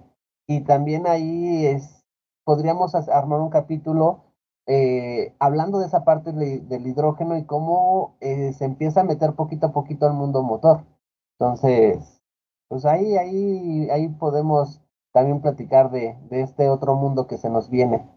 No, bueno, y no, no nada más eso, también hay autos que funcionan ya prácticamente con celdas solares, ¿no? Entonces, sí hay de todo, hay de todo, la verdad está muy padre que en, este tipo de competencias ya estén metiendo también esto, porque al final de cuentas, eh, eh, si no, les va a pasar como, como a todas estas empresas que no se actualizaron con la tecnología, ¿no? O sea, hablo, por ejemplo, Blockbuster quebró porque no se actualizó y todos ahora tenemos Netflix, ¿no? Eh, entonces, de alguna manera, esto le puede pasar a las, a las categorías que no se vayan actualizando con la tecnología y con los desarrollos y con todo lo nuevo que, que viene y que incluso ya está aquí. No, totalmente. Y fíjate que estaba yo pensando ahorita que en el 2030, que no es mucho tiempo, a lo mejor ya podemos hablar. ¿Te acuerdas cuando había los B6 híbridos? sí, sí, sí, sí, puede ser. Totalmente, porque, porque quizás en ese entonces, digo, estamos hablando en ocho años, eh, ya a lo mejor ya no va a haber tantos autos de, de gasolina o ni siquiera híbridos, ¿no? O sea, ya todo va a ser tecnologías de eléctrico para arriba y y dejar ya completamente fuera los combustibles fósiles. Claro, no, no a nivel mundial, porque pues el, el, auto de calle todavía habrá muchos autos de calle, pero hablando de eso, muchos países ya están poniendo sus metas a precisamente 2030, 2025, 2040, 2050, ya estar libres de autos de, combustibles fósiles en sus países. Estoy hablando de países muy avanzados en ese, en ese tipo de temas, como Holanda, por ejemplo, ¿no? eh, Noruega, Suecia, etcétera. Pero regresando un poquito a las carreras, eh, ahí sí es más controlable porque son cuántos coches en Fórmula 1, 20, ¿no? A lo mejor cambian las reglas y son 25, o son 24, o son 18. Pues ahí sí es mucho más controlable. Esos 18 coches van a tener nueva tecnología y eventualmente eso se puede trasladar también a todas las otras categorías, ¿no? A la IndyCar, a la NASCAR, a los karts. Ahorita, eh, pues todos los karts y los, los buenos, pues son de, son de gasolina todavía, pero no me dejarás mentir. Tú estuviste en el Electrotón, que básicamente es muy similar a un kart, pero eléctrico, ¿no? Entonces, ya, ya va para allá todo, ¿no? Sí, totalmente. De hecho, a mí por eso me llamó mucho la, la parte de, de, Tretón, porque era combinar lo, lo, clásico con la parte nueva, que era la, la, parte eléctrica. Y de hecho, Charlie, eh, el siguiente episodio de, de Entre Bielas y Pistones va muy relacionada a, a, los dos mundos, porque debemos decir que nos viene el arranque de todo lo que es la Fórmula E, pero también tenemos todo lo que es las 24 horas de Daytona, eh, que usan coches prototipo y vienen, viene un capítulo muy interesante porque hablaremos de la parte eléctrica, como es la Fórmula E, todo lo que se viene para esta temporada, pero también hablaremos de una carrera mítica como las 24 horas de Le Mans, que pues es lo que nos gusta, ¿no? Pero así los coches poderosos. Totalmente, y ahí en esas 24, como ya lo dijimos el, el podcast pasado, van a correr Pato, eh, nuestro querido Pato Ward, y además Alex Palou, entonces van a tener esa competencia que, que ahí sigue, ¿no? Correcto, entonces pues mira, eh, ya estamos a mitad de enero y no hemos dejado de disfrutar de, del mundo motor. No hemos dejado y no lo vamos a dejar, ¿no? O sea, al final de cuentas, no, no, no. empieza y termina una categoría, empieza y termina otra, empieza y termina otra. Entonces, siempre, siempre hay carreras para todos los que creían que eh, se acaba la Fórmula 1 y se acaban las carreras, no es cierto, hay muchísimo, muchísimo que ver, muchísimo que escuchar, que, que disfrutar. Entonces, pues por aquí estamos. Eh, la verdad, creo que ya llevamos poco más de una hora y a mí el tiempo se me está pasando volando. Sí, eh, otra vez creo que fue tan amena la, la, la plática que se nos fue el, el tiempo a una hora otra vez. Y ahora sí abarcamos desde los rally, desde la parte de rally más, pues más extrema, más de fierros, a la parte nueva que es toda la parte híbrida, eléctrica, pues todo, ¿no, Charlie? Y vamos abarcando cada vez más porque al final de cuentas abarcamos según lo que viene en la semana o lo que pasó la semana previa, pero si ustedes lo ven, de alguna manera el calendario de, carreras, por así llamarlo, porque no es el calendario de una carrera, es el calendario de todas las categorías de las que hablamos, nunca acaba. Entonces siempre, siempre hay tema de plática y eso es lo más padre, ¿no? Así es como nació esta idea, eh, nació esta idea de desde la universidad que platicábamos y no nos alcanzaba el tiempo y después eh, todavía nos, nos encontramos después de la universidad y seguíamos hablando y cuando salían estos temas no nos alcanzaba el tiempo y se convirtió en un podcast y no nos alcanza el tiempo, entonces pues es una maravilla, ¿no? Nunca, eh, nunca se va a acabar. Exactamente, mi estimado Charlie. Entonces, nos podemos aquí quedar muchísimo tiempo, pero bueno, tenemos que cerrar el, el episodio del día de hoy. Entonces, si te parece, la podemos dejar eh, aquí. Nos vemos la próxima semana con todo el tema de Fórmula E, las 24 horas de Daytona y, también platicar un poquito cómo se está dando el rally de Monte Carlo. Totalmente, pues entonces eh, me despido, les mando un saludo a toda la audiencia querida que nos escucha.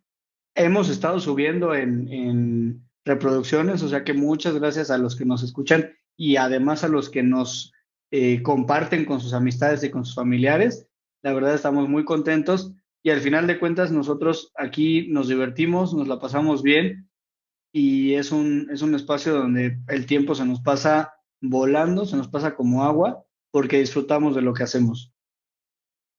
Así es, mi estimado Charlie.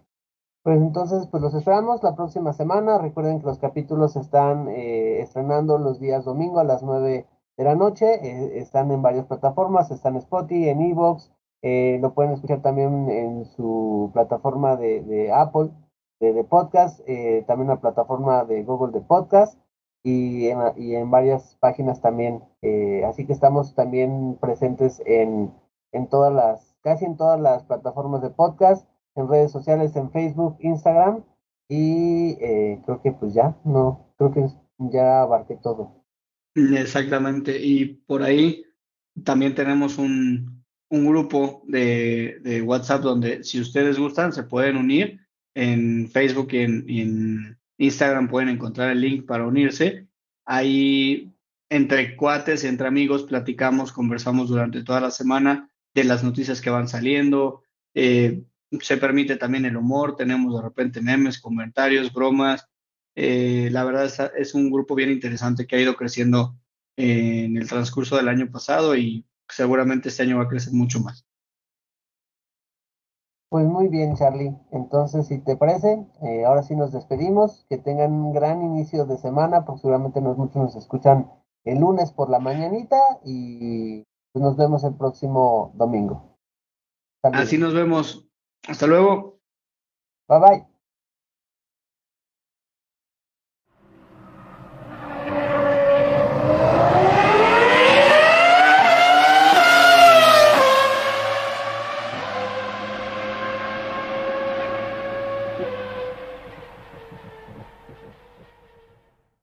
Bienvenidos a un nuevo Pit Stop aquí en su podcast entre bielas y pistones. Y hoy nos toca hablar de dos grandes coches, pero antes de decirles qué coches, les tengo que presentar a mi buen amigo. Charlie, ¿cómo estás? Bienvenido. ¿Qué tal, mi querido Ro? Todo bien, súper, súper contento por acá, porque ya tenemos eh, pues dos autos que eran de los más esperados para esta temporada y se nos, se nos estaban acabando las uñas, ¿no? De, de, tanto, de tantas ansias para poder ver todo lo que, todo lo que podían presentar, ¿no?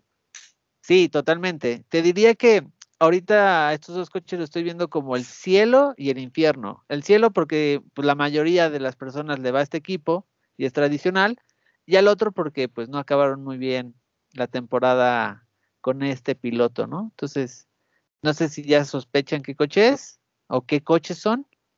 El cielo por las estrellas y el rojo por el infierno. Ah, te la volteé.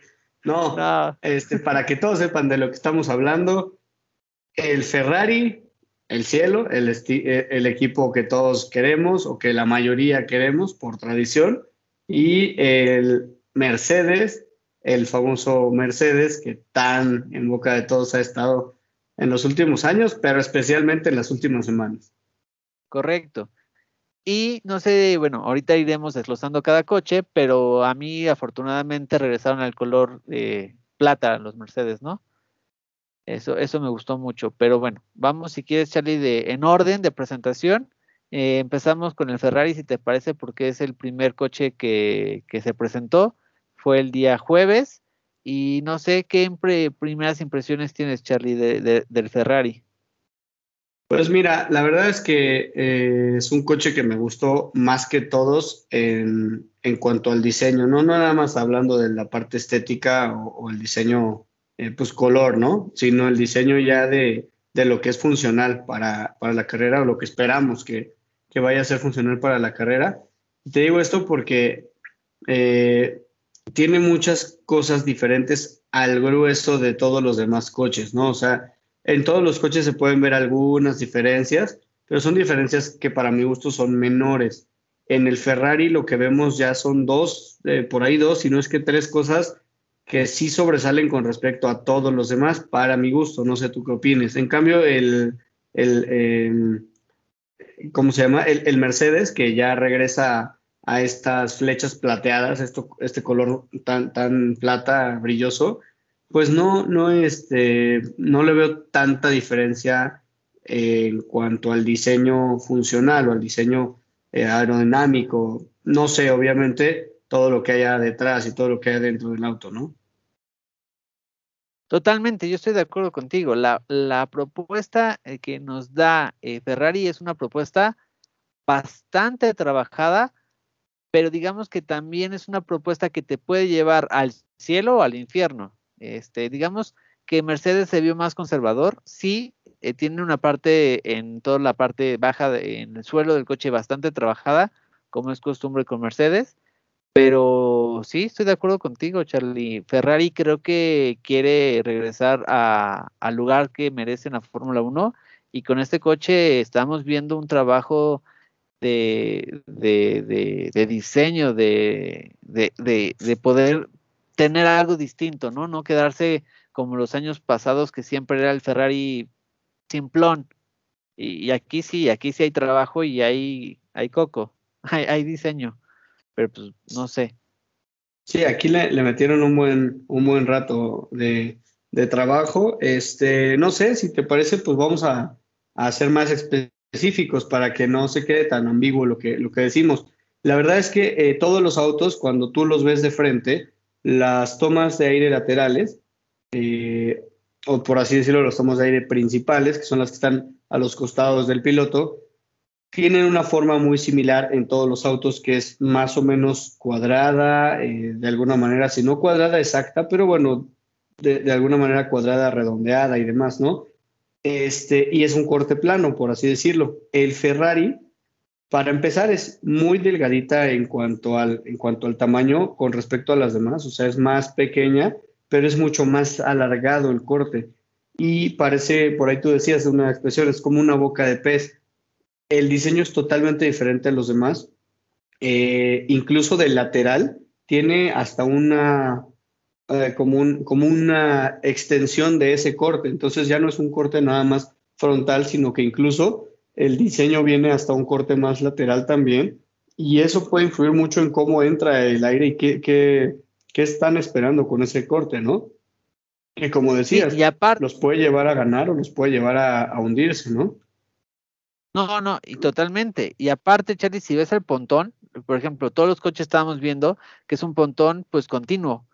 Literal, el Ferrari tiene como una joroba para, o sea, literal, le hicieron como una joroba que, es como, hacían el meme de que si fuera como un jacuzito, un charquito de agua ahí, como un hoyo en periférico, y, y, ahí tiene las branquias. Entonces, esa, esa parte del pontón está trabajada, pero seguramente eso está dado para que se pueda hacer algo para la zona de atrás.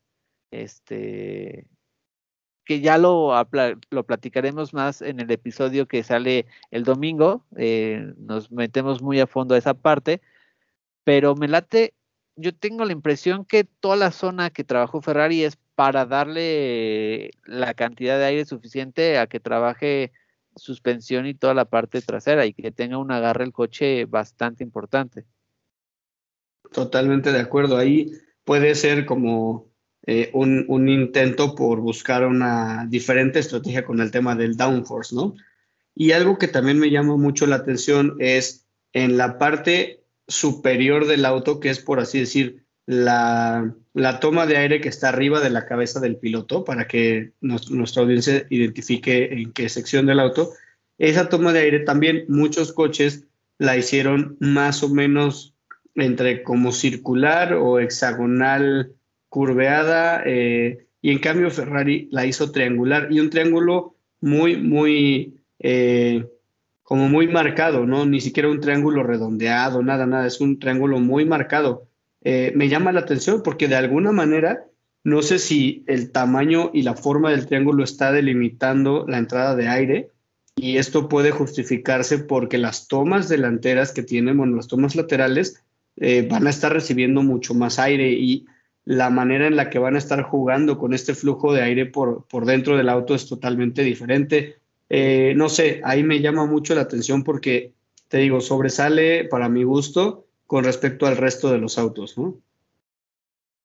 Sí, creo que lo, lo, habían dicho, ¿no? Eh, el 2022 para Ferrari iba a ser un año muy importante porque tenían que regresar al lugar donde pertenecían, o donde pertenecen más bien.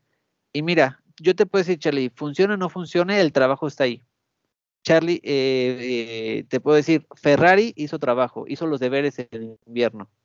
Eh, no es como antiguamente que veías que Ferrari no tenía propuesta.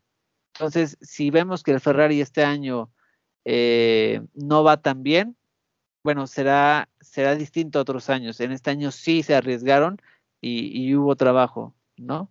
Entonces, pues mira, lo interesante de esta, de esta parte, Charlie, es que dos grandes coches tienen dos grandes conceptos, ¿no? Porque ahorita que pasemos un poquito al Mercedes, pues tampoco hay mucho que decir del Mercedes. y Ferrari sí, de Ferrari, ahorita llevamos ocho minutos hablando de Ferrari porque Ferrari nos está dando de qué hablar. Y eso, y eso está interesante. Y otra cosa que me gustó mucho es que ya regresaron al Ferrari, a los colores de Ferrari. Ya no hay logos eh, raros ahí, color verde. No, este es, no sé tú, pero me encantó. Es un Ferrari, para mí creo que es el Ferrari más bonito en muchísimo tiempo. Para los amigos que no lo han visto, están en nuestras redes. Eh, es, el color típico rojo de Ferrari, pero todo lo que es el alerón delantero y trasero eh, en tonos negros, ¿no? Y eso me recuerda un poquito a los años 80, 90 y con, y con el tipo de, construcción del coche también. No sé, a mí me encantó que Ferrari regresara como a sus orígenes, ¿no? Y no pusiera logos ahí verdes ahí que parecían como si le hubieran puesto ahí.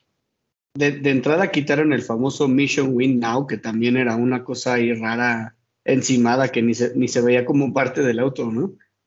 Sí, ahora patrocinan todos los NFCs, ¿no? Pura pura cosa interesante. Eso está, ¿no? eso está interesante, el mundo está cambiando mucho y, en la Fórmula 1 también se ve. Eh, acá, por ejemplo, algo que, me gusta es el, tema del tono rojo y el negro, que no nada más es el negro en, en los alerones delantero y trasero, sino en los laterales. Tiene también una delgada línea, una delgada sección en la parte más baja del auto, también color negro. Entonces, no nada más es negro adelante, rojo en medio, negro atrás, sino que realmente lleva ese camino desde el alerón delantero por abajo del auto, todo, todo, todo el caminito hasta el alerón trasero y, se ve muy bonito. Para mí me gusta bastante, ¿no? incluso los números, eh, todas las demás calcomanías y todo vienen en color blanco y los números del piloto vienen en color negro. Entonces, se ve interesante la propuesta estética pero de, nuevo, yo me, yo me voy, como lo he dicho, eh, totalmente enamorado de la propuesta eh, de, todo el diseño aerodinámico, de todo el diseño que trae para eh, una nueva estructura de,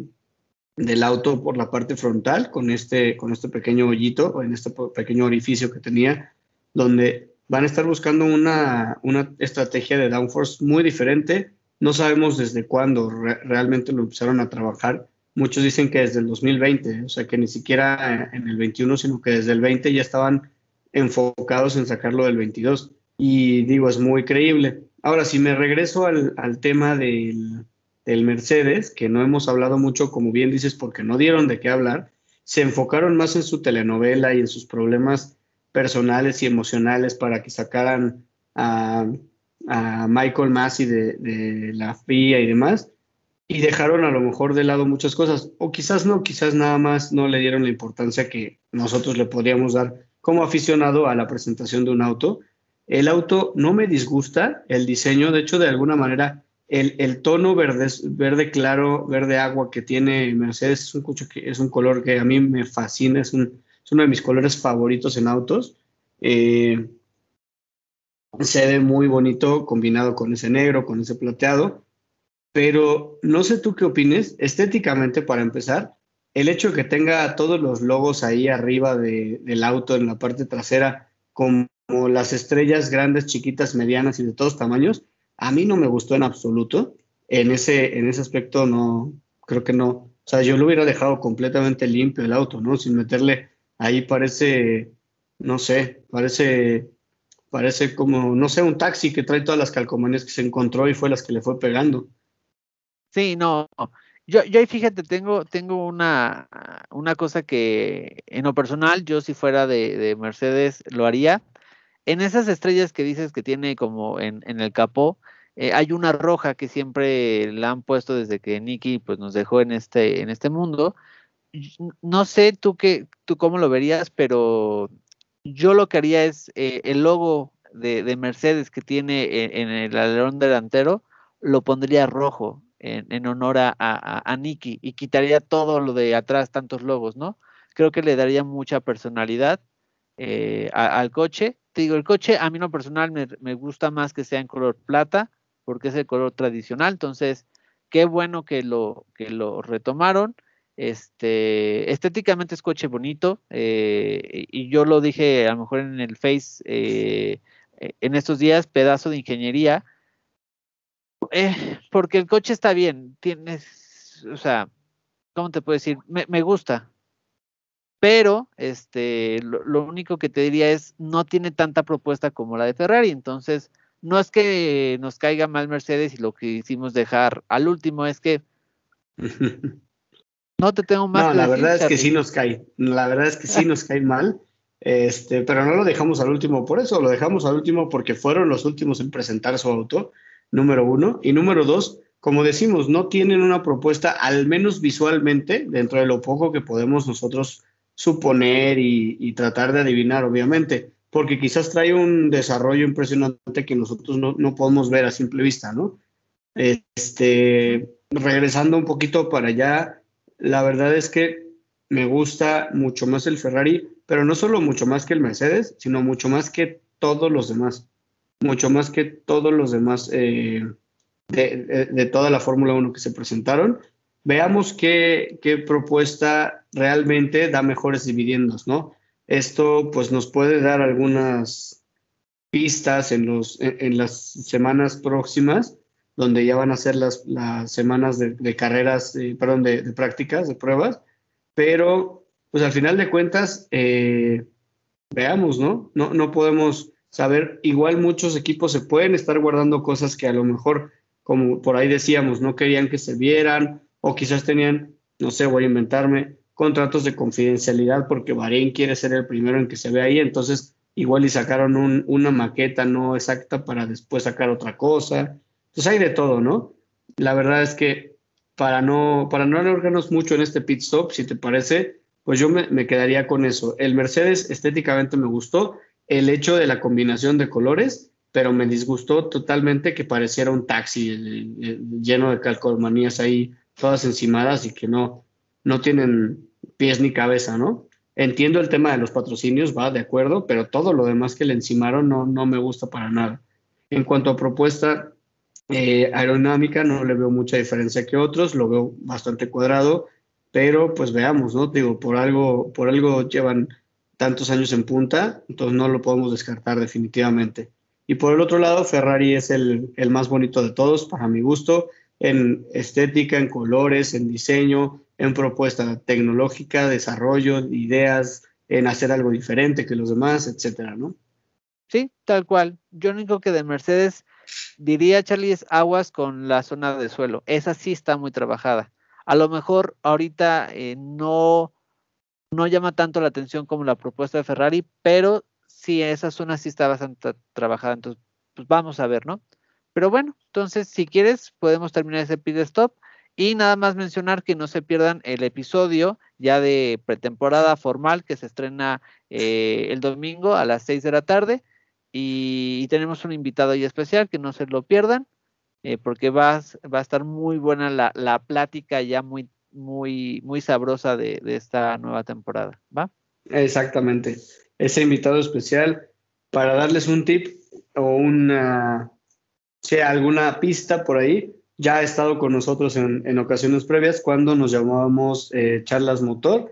Entonces, no es, una, no es una cara desconocida o al menos una voz desconocida y nos da mucho gusto tenerlo de nuevo por acá. Y nosotros, lo, bueno, su nombre empieza por S, entonces ahí, ahí lo dejo. con la S de Super Veloce, como el Ferrari. Exacto. Pues muy bien, mi estimado Charlie. Pues si te parece, aquí la dejamos.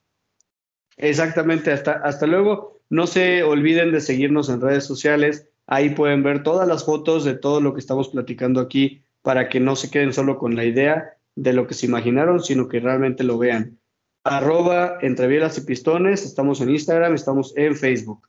Sin más, un saludo para todos y nos escuchamos en el próximo capítulo. Hasta luego. Bienvenidos a un nuevo Pit Stop aquí en su podcast entre bielas y pistones. Y hoy nos toca hablar de dos grandes coches, pero antes de decirles qué coches, les tengo que presentar a mi buen amigo. Charlie, ¿cómo estás? Bienvenido. ¿Qué tal, mi querido Rob? Todo bien, súper, súper contento por acá. porque ya tenemos eh, pues dos autos que eran de los más esperados para esta temporada y se nos, se nos estaban acabando las uñas, ¿no? De, tanto, de tantas ansias para poder ver todo lo que, todo lo que podían presentar, ¿no? Sí, totalmente. Te diría que ahorita estos dos coches los estoy viendo como el cielo y el infierno. El cielo porque pues, la mayoría de las personas le va a este equipo y es tradicional, y al otro porque pues no acabaron muy bien la temporada con este piloto, ¿no? Entonces, no sé si ya sospechan qué coche es o qué coches son. El cielo por las estrellas y el rojo por el infierno. Ah, te la volteé. No, Este, para que todos sepan de lo que estamos hablando, el Ferrari, el cielo, el, eh, el equipo que todos queremos o que la mayoría queremos por tradición, y el Mercedes, el famoso Mercedes que tan en boca de todos ha estado en los últimos años, pero especialmente en las últimas semanas. Correcto. Y no sé, bueno, ahorita iremos desglosando cada coche, pero a mí afortunadamente regresaron al color eh, plata los Mercedes, ¿no? Eso, eso me gustó mucho. Pero bueno, vamos si quieres, Charlie, de, en orden de presentación. Eh, empezamos con el Ferrari, si te parece, porque es el primer coche que, que se presentó. Fue el día jueves. Y no sé qué primeras impresiones tienes, Charlie, de, del Ferrari. Pues mira, la verdad es que eh, es un coche que me gustó más que todos en, en, cuanto al diseño, ¿no? No nada más hablando de la parte estética o, el diseño, eh, pues color, ¿no? Sino el diseño ya de, de lo que es funcional para, para, la carrera o lo que esperamos que, que, vaya a ser funcional para la carrera.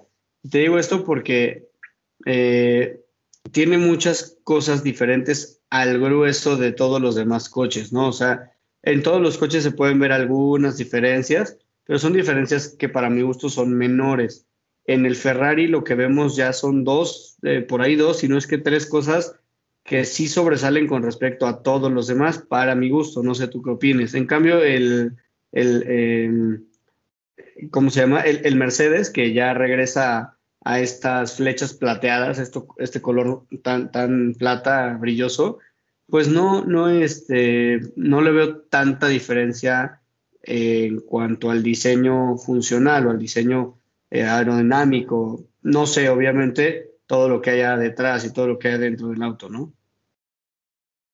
Totalmente, yo estoy de acuerdo contigo. La, la propuesta eh, que nos da eh, Ferrari es una propuesta bastante trabajada pero digamos que también es una propuesta que te puede llevar al cielo o al infierno. Este, digamos que Mercedes se vio más conservador, sí, eh, tiene una parte en toda la parte baja, en el suelo del coche bastante trabajada, como es costumbre con Mercedes, pero sí, estoy de acuerdo contigo, Charlie. Ferrari creo que quiere regresar al lugar que merece en la Fórmula 1 y con este coche estamos viendo un trabajo de, de, de, diseño, de, de, poder tener algo distinto, ¿no? No quedarse como los años pasados que siempre era el Ferrari simplón. Y, aquí sí, aquí sí hay trabajo y hay, hay coco, hay, hay diseño, pero pues no sé. Sí, aquí le, metieron un buen, un buen rato de, de, trabajo. Este, no sé, si te parece, pues vamos a, a hacer más específicos para que no se quede tan ambiguo lo que, lo que decimos. La verdad es que eh, todos los autos, cuando tú los ves de frente, las tomas de aire laterales, eh, o por así decirlo, las tomas de aire principales, que son las que están a los costados del piloto, tienen una forma muy similar en todos los autos, que es más o menos cuadrada, eh, de alguna manera, si no cuadrada exacta, pero bueno, de, de, alguna manera cuadrada, redondeada y demás, ¿no? Este, y es un corte plano, por así decirlo. El Ferrari, para empezar, es muy delgadita en cuanto al, en cuanto al tamaño con respecto a las demás, o sea, es más pequeña, pero es mucho más alargado el corte. Y parece, por ahí tú decías una expresión, es como una boca de pez. El diseño es totalmente diferente a los demás. Eh, incluso del lateral, tiene hasta una, eh, como, un, como una extensión de ese corte. Entonces ya no es un corte nada más frontal, sino que incluso el diseño viene hasta un corte más lateral también. Y eso puede influir mucho en cómo entra el aire y qué, qué, qué están esperando con ese corte, ¿no? Y como decías, y aparte, los puede llevar a ganar o los puede llevar a, hundirse, ¿no? No, no, y totalmente. Y aparte, Charlie, si ves el pontón, por ejemplo, todos los coches estábamos viendo que es un pontón pues continuo.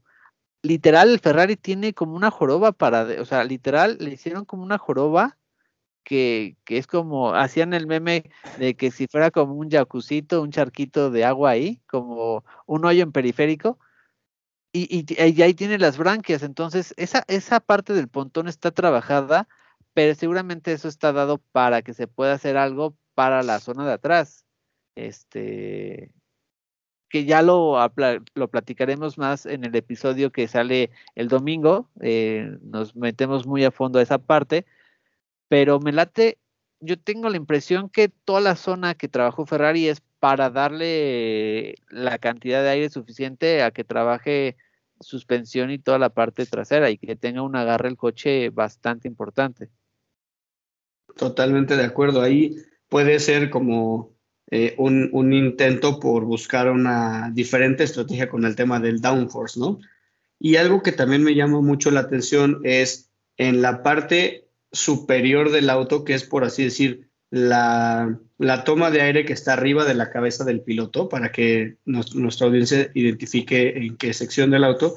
Esa toma de aire también muchos coches la hicieron más o menos entre como circular o hexagonal curveada eh, y en cambio Ferrari la hizo triangular y un triángulo muy, muy eh, como muy marcado, ¿no? Ni siquiera un triángulo redondeado, nada, nada, es un triángulo muy marcado. Eh, me llama la atención porque de alguna manera, no sé si el tamaño y la forma del triángulo está delimitando la entrada de aire y esto puede justificarse porque las tomas delanteras que tienen, bueno, las tomas laterales van a estar recibiendo mucho más aire y la manera en la que van a estar jugando con este flujo de aire por, por dentro del auto es totalmente diferente. Eh, no sé, ahí me llama mucho la atención porque, te digo, sobresale para mi gusto con respecto al resto de los autos, ¿no? Sí, creo que lo, lo, habían dicho, ¿no? Eh, el 2022 para Ferrari iba a ser un año muy importante porque tenían que regresar al lugar donde pertenecían, o donde pertenecen más bien. Y mira, yo te puedo decir, Charlie, funcione o no funcione, el trabajo está ahí. Charlie, eh, eh, te puedo decir, Ferrari hizo trabajo, hizo los deberes en invierno. Eh, no es como antiguamente que veías que Ferrari no tenía propuesta. Entonces, si vemos que el Ferrari este año no va tan bien, bueno, será, será distinto a otros años. En este año sí se arriesgaron y hubo trabajo, ¿no? Entonces, pues mira, lo interesante de esta, de esta parte, Charlie, es que dos grandes coches tienen dos grandes conceptos, ¿no? Porque ahorita que pasemos un poquito al Mercedes, pues tampoco hay mucho que decir del Mercedes. y Ferrari sí, de Ferrari, y ahorita llevamos ocho minutos hablando de Ferrari porque Ferrari nos está dando de qué hablar. Y eso, y eso está interesante. Y otra cosa que me gustó mucho es que ya regresaron al Ferrari, a los colores de Ferrari. Ya no hay logos eh, raros ahí, color verde. No, este es, no sé tú, pero me encantó. Es un Ferrari, para mí creo que es el Ferrari más bonito en muchísimo tiempo. Para los amigos que no lo han visto, están en nuestras redes. Eh, es, el color típico rojo de Ferrari, pero todo lo que es el alerón delantero y trasero eh, en tonos negros, ¿no?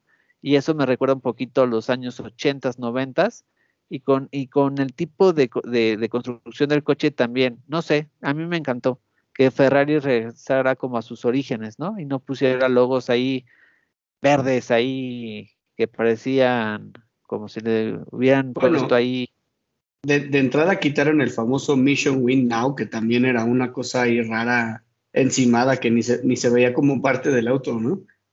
Sí, ahora patrocinan todos los NFCs, ¿no? Pura pura cosa interesante. Eso está, ¿no? eso está interesante, el mundo está cambiando mucho y, en la Fórmula 1 también se ve.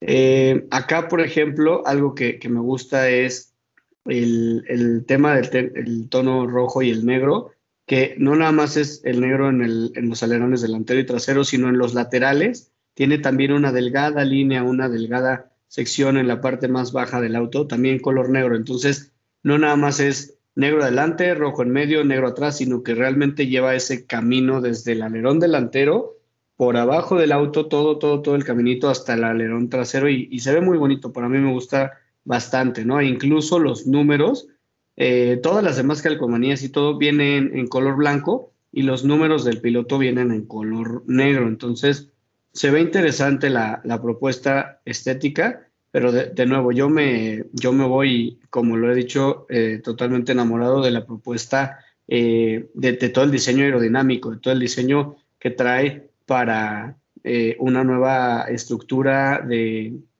del auto por la parte frontal con este, con este pequeño hoyito o en este pequeño orificio que tenía, donde van a estar buscando una, una estrategia de downforce muy diferente. No sabemos desde cuándo realmente lo empezaron a trabajar. Muchos dicen que desde el 2020, o sea que ni siquiera en el 21, sino que desde el 20 ya estaban enfocados en sacarlo del 22. Y digo, es muy creíble. Ahora, si me regreso al, tema del, Mercedes, que no hemos hablado mucho, como bien dices, porque no dieron de qué hablar, se enfocaron más en su telenovela y en sus problemas personales y emocionales para que sacaran a, Michael Massey de, la FIA y demás, y dejaron a lo mejor de lado muchas cosas, o quizás no, quizás nada más no le dieron la importancia que nosotros le podríamos dar como aficionado a la presentación de un auto, el auto no me disgusta, el diseño, de hecho, de alguna manera, el, tono verde, verde claro, verde agua que tiene Mercedes es un,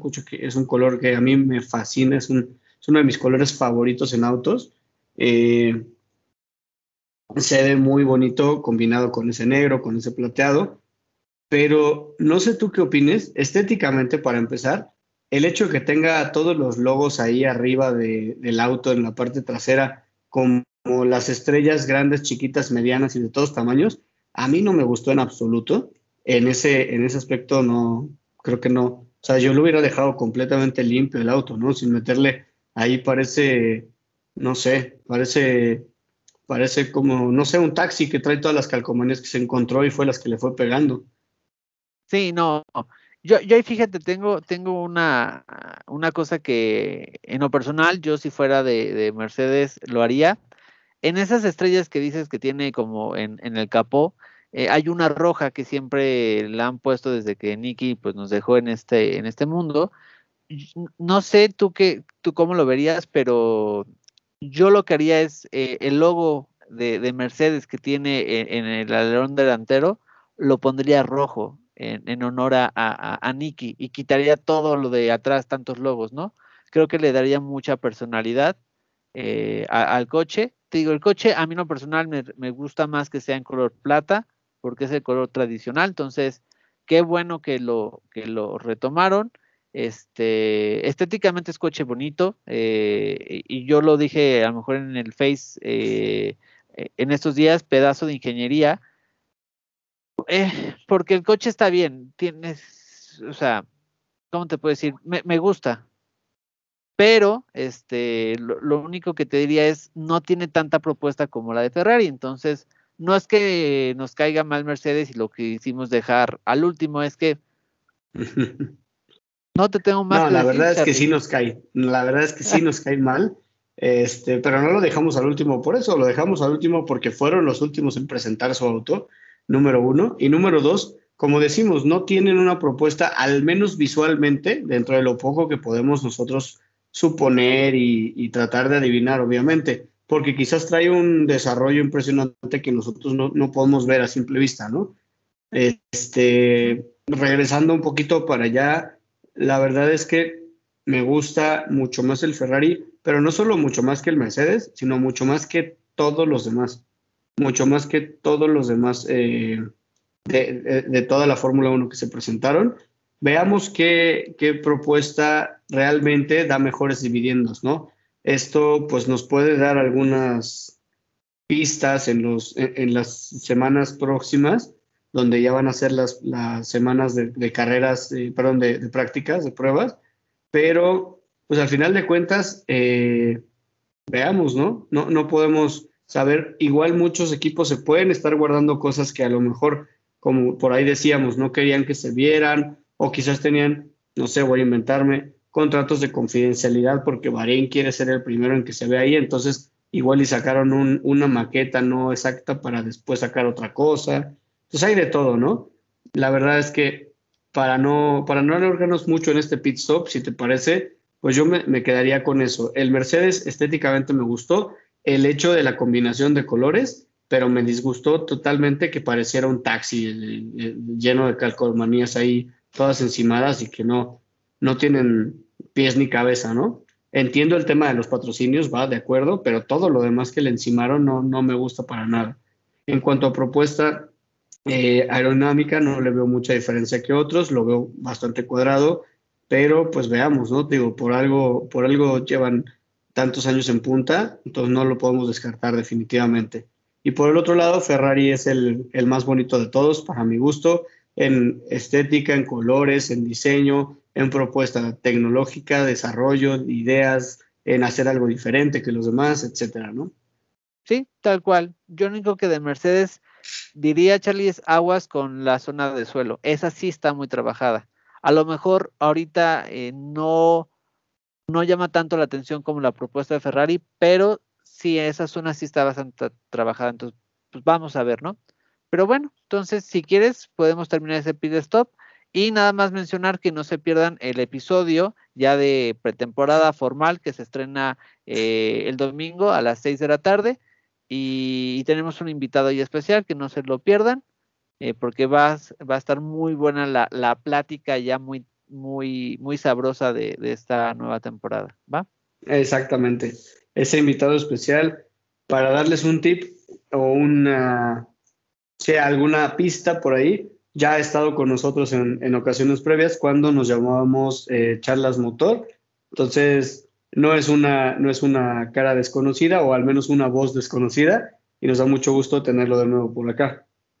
Y nosotros, lo, bueno, su nombre empieza por S, entonces ahí, ahí lo dejo. con la S de super veloce como el Ferrari. Exacto. Pues muy bien, mi estimado Charlie. Pues si te parece, aquí la dejamos. Exactamente, hasta, hasta luego. No se olviden de seguirnos en redes sociales. Ahí pueden ver todas las fotos de todo lo que estamos platicando aquí para que no se queden solo con la idea de lo que se imaginaron, sino que realmente lo vean. Arroba entre y pistones, estamos en Instagram, estamos en Facebook. Sin más, un saludo para todos y nos escuchamos en el próximo capítulo. Hasta luego.